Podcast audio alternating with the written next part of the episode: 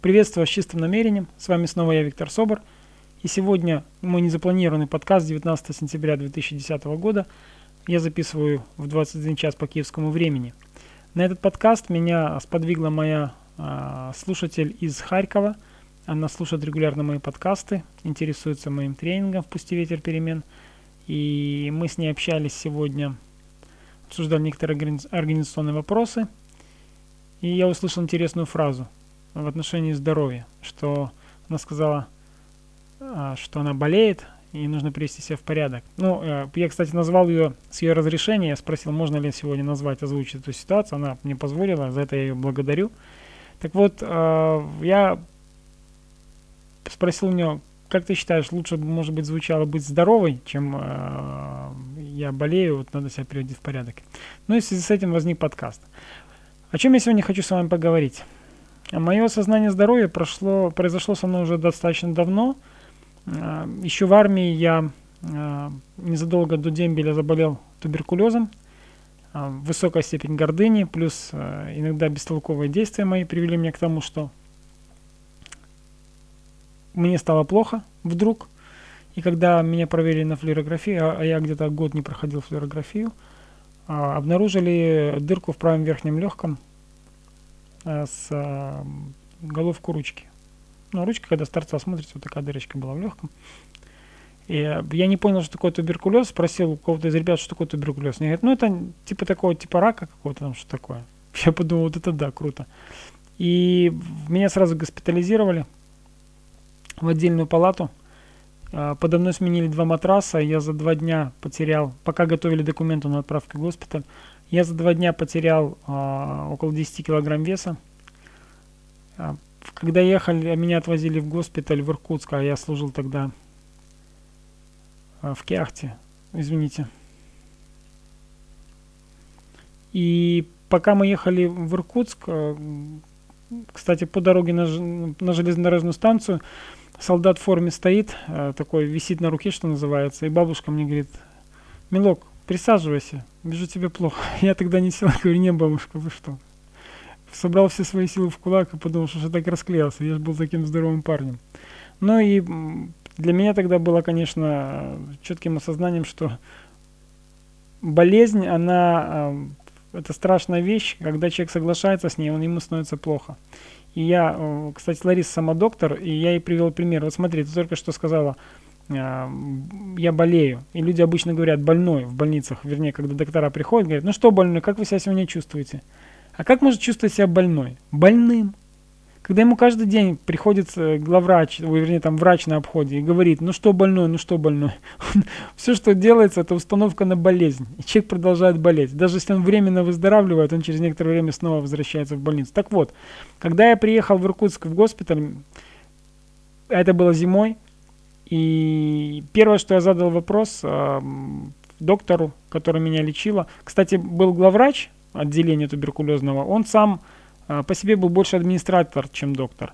А вот женщина, которая была врачом нашим лечащим, она была очень толковая. Я ей задал вопрос тогда, я сказал, я хочу быть полноценным и здоровым, скажите, пожалуйста, что мне нужно делать, чтобы быстро подняться.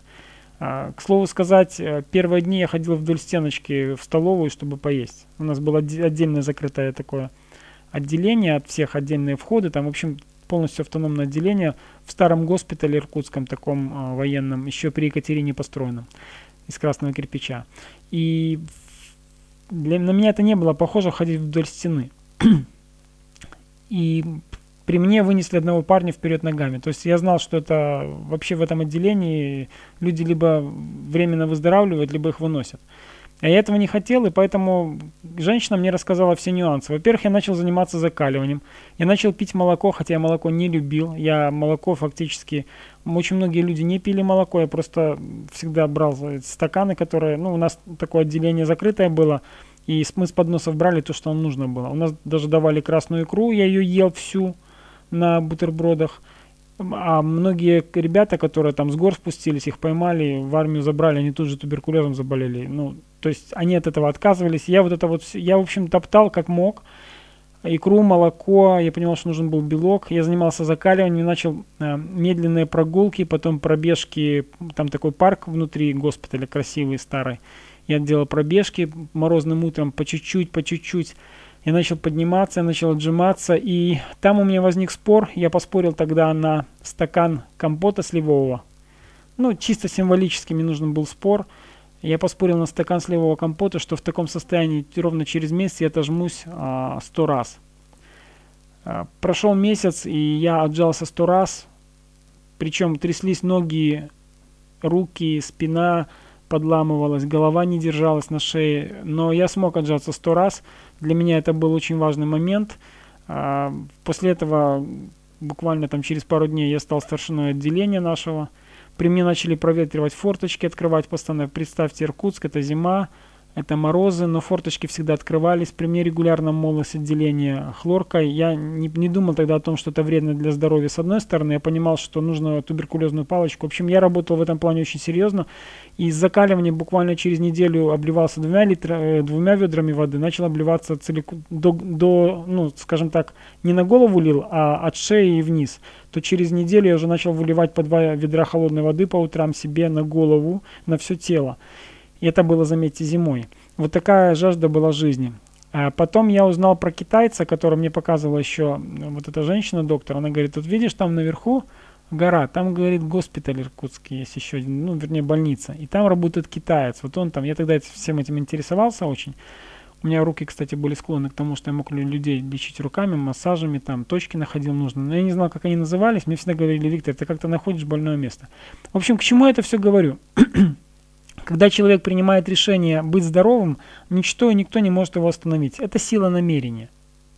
И будьте очень внимательны к тому, что вы кушаете, потому что ваша еда – это э, питательная среда для ваших клеток. И когда я сегодня вижу большое количество молодежи, которая курит, потому что это модно, это круто, они не понимают, что они делают со своим организмом. Когда я вижу людей, которые матерятся, они тоже не понимают, что они разрушают свое тело этими словами энергетику, прежде всего, своих, свою энергетику. Когда человек э, пьет алкоголь, и когда я осознал, что делает алкоголь, когда я посмотрел фильмы про алкоголь, у меня в контактах выложены они, э, в подкасте я выкладывал Жданова, когда я увидел, что делают сигареты, я хотя не курил, но я просто осознал для себя, когда я увидел, что делает негативная среда, в которой человек находится, я понял следующее. Только от нас зависит выбор, быть здоровыми или болеть. Только от нас зависит выбор, соглашаться с тем, что нам говорят «вы больной» или вы говорите «я выздоравливающий». Только так происходит в нашей жизни. На днях буквально у меня а, младшую дочь прихватила, холодно в квартирах, она начала кашлять, где-то раскрылась ночью. И все, что она делала, она говорила «я здорова, я здорова, я здорова». Да, мы давали там пищевую добавку э, на укрепление иммунитета, мы давали сиропчик для бронхиальной э, системы, но бронхолегочной, но тем не менее, установка ребенка очень быстро поняла, помогла подняться. Для меня сегодня совершенно очевидным является одно. Когда человек болеет, это его выбор. Это его выбор и его намерение жить в такой э, обстановке, в болезненной обстановке. И если человек выбирает болеть, то кто бы что ни делал, какие бы медикаменты ни давал, никто ему не поможет, кроме его самого. Поэтому вывод сегодняшнего подкаста таков – приняв решение быть здоровым, будьте здоровым.